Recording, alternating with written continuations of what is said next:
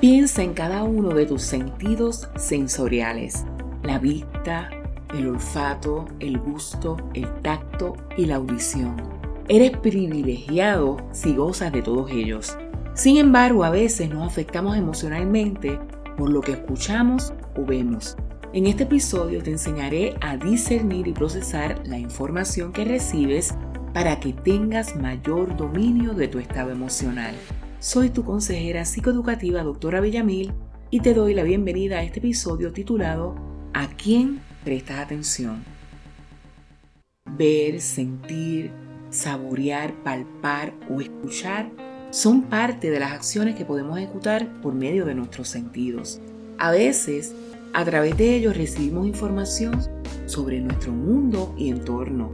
Lo que captamos llega tan de repente que lo aceptamos como una realidad. En este podcast me voy a limitar a hablarte de cómo te puede afectar lo que escuchas. En Romanos 10:17 dice que la fe viene por el oír y el oír por la palabra de Dios. Pero no siempre estamos conectados a lo que dice la Biblia.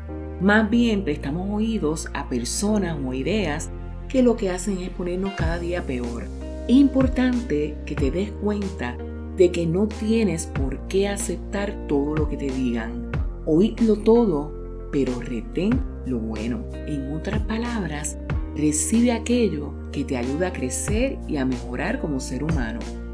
Puede que se te haga difícil desprenderte de ciertas personas que te hacen sentir mal. No obstante, el hecho de que estén ligadas a ti no significa que tienes por qué consentir todo lo que te digan.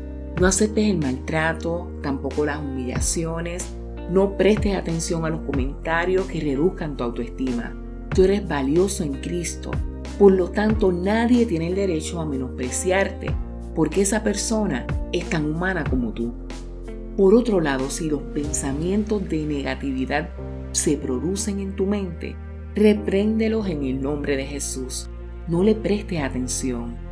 Empieza a admirarte como Dios lo hace. Tienes virtudes como también defectos. Acéptate como eres y permite que Dios perfeccione la obra que comenzó en ti.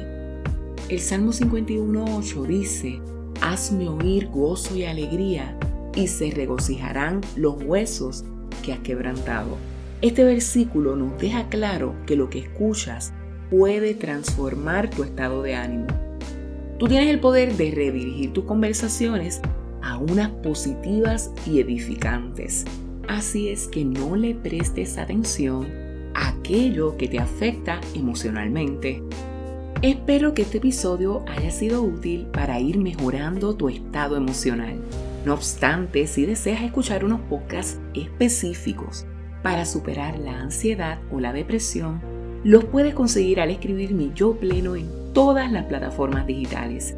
Encuéntranos en Facebook, SoundCloud, Spotify, YouTube, Instagram, X, Amazon Music y Apple Music. Se despide de ti con mucho cariño tu consejera psicoeducativa, doctora Villamil. Dios te bendiga.